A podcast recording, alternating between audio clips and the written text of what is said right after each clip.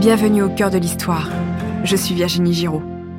Dans le deuxième épisode de cette série sur Tchernobyl, Mikhail Gorbatchev commence à prendre la mesure du drame 48 heures après l'explosion du réacteur numéro 4 de la centrale nucléaire de Tchernobyl. C'est aussi le temps qu'il a fallu aux Européens pour se rendre compte qu'un accident nucléaire avait eu lieu quelque part en Europe. Cet accident donne à Gorbatchev l'occasion d'inaugurer sa politique de glasnost, une transparence nouvelle sur les décisions politiques et la liberté de la presse, même si le KGB garde la main sur la communication officielle. À Tchernobyl, le physicien Valéry Legasov travaille aux méthodes d'extinction de l'incendie du réacteur pour lequel l'eau ne sert à rien. Épisode 3 La glasnost à l'épreuve de l'atome.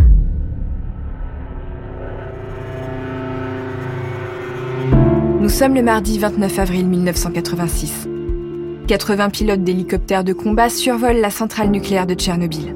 La chaleur est insoutenable. Il fait plus de 100 degrés à 200 mètres au-dessus du réacteur en fusion. Les techniciens à bord lancent dans le cratère formé par l'explosion des sacs de 80 kg de sable et des sacs d'acide borique. Ces matériaux doivent à la fois étouffer le feu et absorber la radioactivité.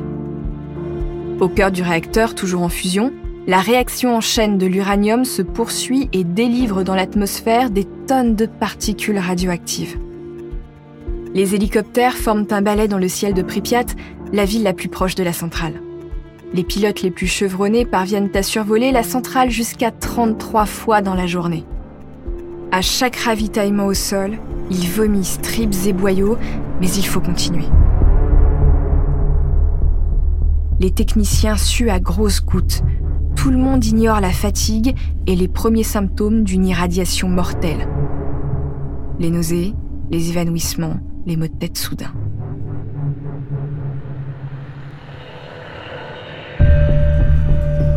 Les victimes les plus irradiées, surtout parmi les pompiers appelés après l'explosion, sont acheminées à l'hôpital numéro 6 de Moscou, le seul capable de prendre en charge les personnes exposées à des hautes doses de radiation. Les infirmières voient arriver dans leur service une trentaine d'hommes entre 20 et 30 ans. Le pic des diarrhées et des vomissements est passé, ils plaisantent entre eux, ils sont convaincus qu'ils vont mieux. Les infirmières se taisent.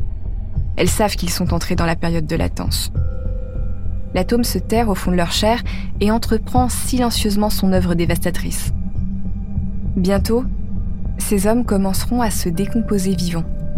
Leur chair se consumera jusqu'à l'os des os bientôt à l'air libre qui s'effriteront dès qu'on les touchera. Leurs veines deviendront poreuses. Il ne sera même plus possible d'y injecter des antidouleurs. Ils mourront après une longue et terrible agonie dans les jours, les semaines, les mois ou les années à venir. Ce n'est que le début de l'hécatombe, mais il n'est déjà plus question de tenir les comptes. Quelque part dans un bureau de Moscou, on est déjà en train de changer les seuils annuels d'irradiation autorisés sur les humains pour minorer le nombre de morts à venir.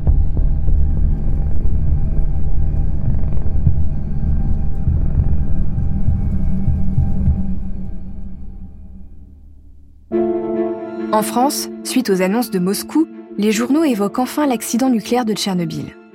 Ces journaux sont sommaires parce qu'on ne sait rien. Les journalistes sont sur les dents et colportent tout au plus des rumeurs infondées. La classe politique se tait. Ce sont donc des experts qui obtiennent leur ronde serviette sur les plateaux. Ils ont tous en commun d'être rassurants.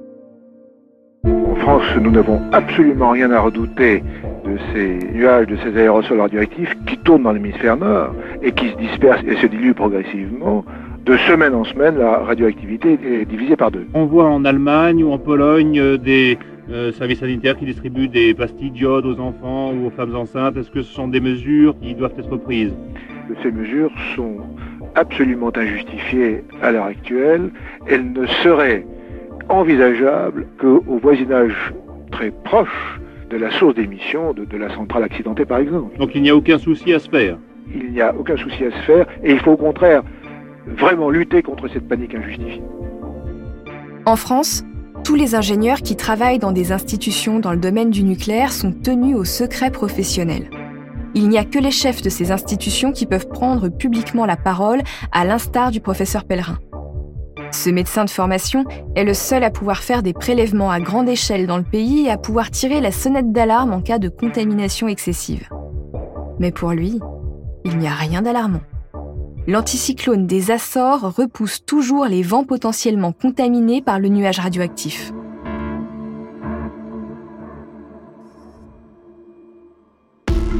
Dans le grand hôtel de Pripyat, les groupes de travail de la commission gouvernementale mettent en place le plan d'évacuation de tous les habitants de ce qu'on appelle désormais la zone. Toute la population dans un rayon de 30 km autour de la centrale est déplacée. Cela concerne 130 000 personnes en Ukraine et en Biélorussie. Le physicien Valéry Legasov constate que les efforts pour étouffer le feu du réacteur ne sont pas suffisants. La radioactivité continue à contaminer l'air. Avec son groupe de travail, il a l'idée de jeter du plomb dans le brasier pour étouffer le feu et bloquer les rayonnements. L'idée n'est pas anodine parce que si la température du réacteur est trop haute, elle va vaporiser une partie du plomb et créer une nouvelle pollution. Or, il est très difficile de mesurer la température exacte du magma atomique qui se consume dans les entrailles du bloc 4. Les journalistes sur place se sont pris de passion pour l'aiguille, un dispositif technique qui doit être jeté par hélicoptère dans le brasier pour mesurer sa chaleur. Ils assaillent de questions tous les hommes politiques présents sur place et se délectent des informations partielles et partiales qu'ils recueillent. Legasov se dit que si les journalistes venaient interroger les scientifiques comme lui, ils connaîtraient la vérité. Les systèmes de communication de l'aiguille ne fonctionnent pas bien. Ils sont brouillés par les radiations et on ne connaît toujours pas la température exacte au cœur du réacteur. Legasov et les autres scientifiques prennent donc la décision comme dans une partie de poker, de faire jeter du plomb dans le réacteur. Mais une partie de ce plomb est en effet vaporisée par l'intense chaleur et aggrave la pollution autour de la centrale.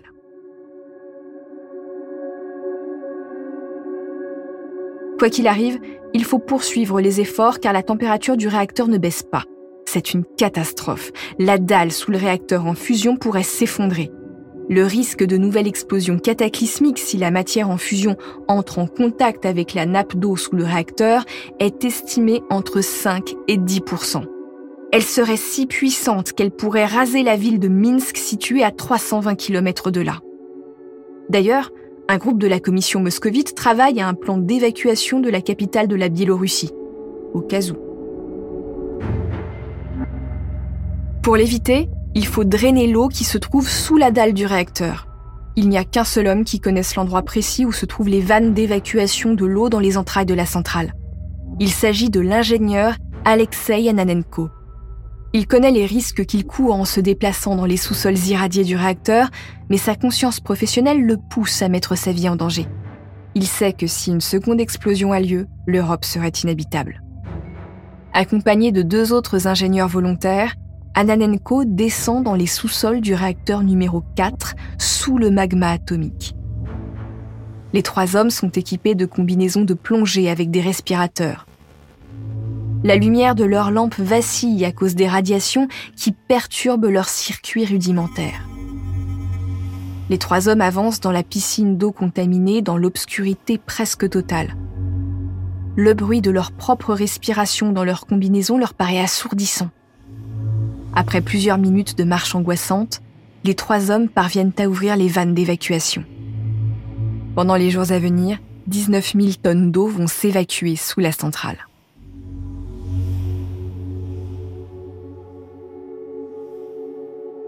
Ce drainage est salutaire, mais il risque de contaminer les cours d'eau autour de Tchernobyl. Les Gassov réalisent plusieurs prélèvements dans les rivières aux alentours. Il est soulagé de constater que la pollution des cours d'eau demeure étonnamment faible. En revanche, le limon est très contaminé. À ses yeux, c'est un moindre mal.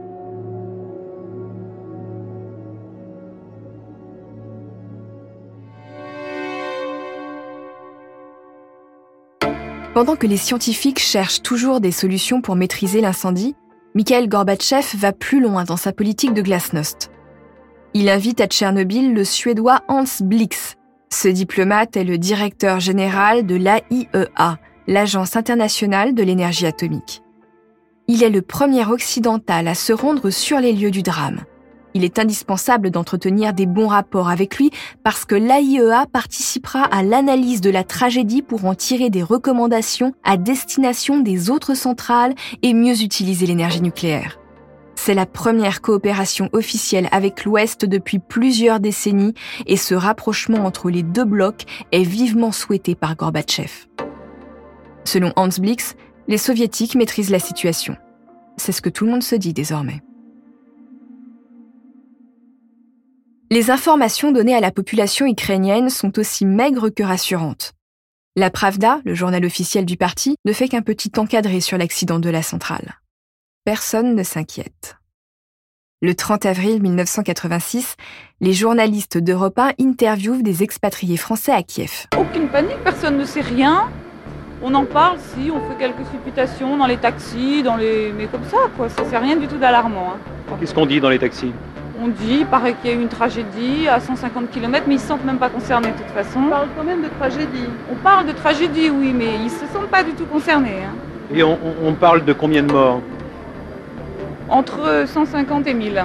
Non, non, non, à Kiev, rien d'anormal. Les gens préparaient le 1er mai comme vraiment euh, tout à fait normalement. Et bon, les gens parlaient de ça dans la rue, mais sans panique, sans, tout à fait calmement. Qu'est-ce qu'ils disaient dans la rue? Bah, Les gens se demandaient combien il y avait de morts exactement. Euh, qu'est-ce qui se passait exactement euh, Bon, si c'était un réacteur en fusion, s'il était éteint, s'il était allumé, s'il était. Bon, dans la rue, on parlait de combien de morts? Ça varie de 2 à 2000. C'est très vague. Comme le dit cette expatriée française, à Kiev, tout le monde prépare les festivités du 1er mai qui sont très importantes dans la culture communiste parce que c'est la journée internationale des travailleurs. Le photographe Igor Kostin de l'agence Novosti, le premier à avoir photographié le réacteur éventré par l'explosion, couvre les célébrations. La population, habillée en costume traditionnel avec des fleurs dans les cheveux, est incitée à venir défiler. Tout le monde respire l'air contaminé sans se douter de rien. Le premier secrétaire du Parti communiste de l'Ukraine est présent avec sa famille. Des sourires illuminent leur visage. On ne sait pas si cette journée a eu un impact délétère sur la population de Kiev. On sait seulement que les photos de l'événement ont en grande partie disparu des archives, même si le photographe Igor Kostin possède toujours les siennes. On sait aussi que le premier secrétaire du parti s'est suicidé quelques années plus tard.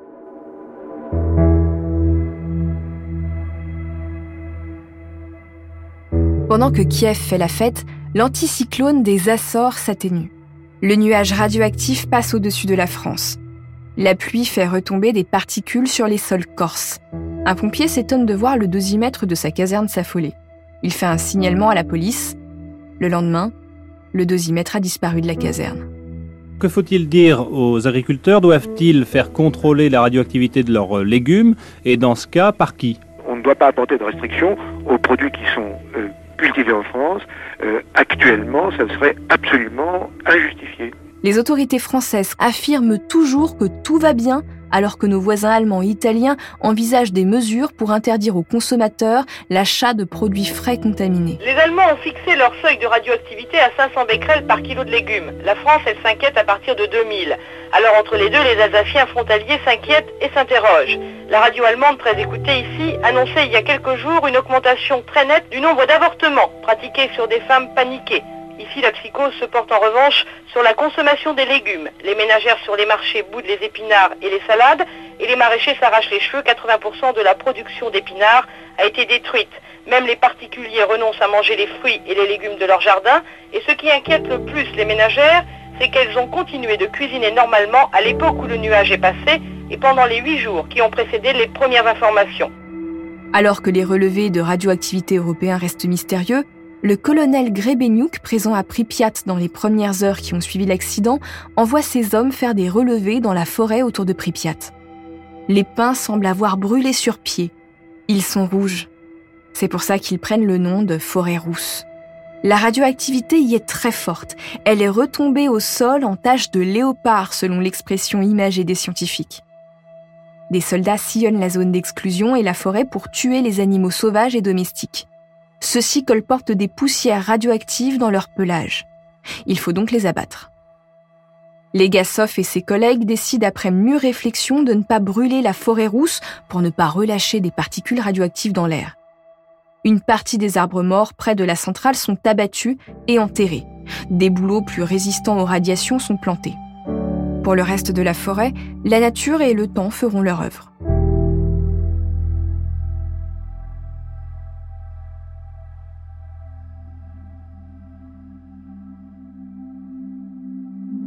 En attendant, il faut mettre les bouchées doubles du côté du réacteur pour éteindre le brasier qui continue de brûler et sécuriser la centrale. Un groupe de techniciens s'est engagé dans les conduits de tuyauterie du réacteur numéro 4 pour s'approcher au plus près de la masse en fusion et évaluer les dégâts. Après une progression pénible dans les conduits à moitié écroulés, ils percent la cuve du réacteur au chalumeau. La chaleur et le taux de radiation montent brutalement, mais les hommes serrent les dents. Ils doivent achever leur expertise. Le brasier couvre toujours sous les tonnes de sable, d'acide borique, de plomb et d'azote liquide déversés sur lui. La réaction en chaîne pourrait reprendre à tout moment, mais l'urgence, c'est la dalle de ciment sur laquelle repose le brasier. Elle est en train de se fissurer. L'eau sous la dalle a été drainée, mais la centrale est construite sur un sol sablonneux au-dessus d'une énorme nappe phréatique. Si le magma en fusion entre dans la nappe phréatique, les rivières et les fleuves de la région vont être pollués et en bout de course, les fleuves et les océans. Il faut à tout prix éviter ce drame. Le 12 mai 1986, le vice-ministre de l'industrie minière se rend à Toula, une ville minière au sud de Moscou. Il recrute 10 000 mineurs pour une mission en urgence et à très haut risque. Ils vont devoir creuser un tunnel sous la centrale en un temps record pour fabriquer une salle souterraine sous le réacteur numéro 4. Dans cette salle, les ingénieurs installeront un système de refroidissement à l'azote. Les mineurs ne comprennent pas parfaitement la situation, mais ils savent que c'est grave. Ils se relaient 24 heures sur 24 pour creuser un tunnel de 150 mètres. Dans le boyau, la température monte à 50 degrés les mineurs travaillent torse nu. Ils ont enlevé leur ridicule masque en tissu et boivent de l'eau en contact avec les poussières irradiées du tunnel. Un quart d'entre eux mourra de leur héroïsme dans les années à venir, avant l'âge de 40 ans.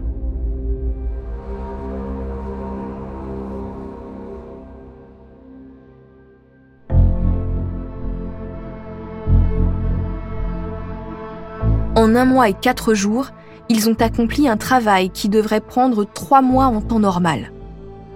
Sous le réacteur numéro 4, ils ont creusé une salle de 30 mètres de côté pour installer un système de refroidissement. Mais l'équipe scientifique de Valérie Legasov change de stratégie. Cette salle aura un autre usage.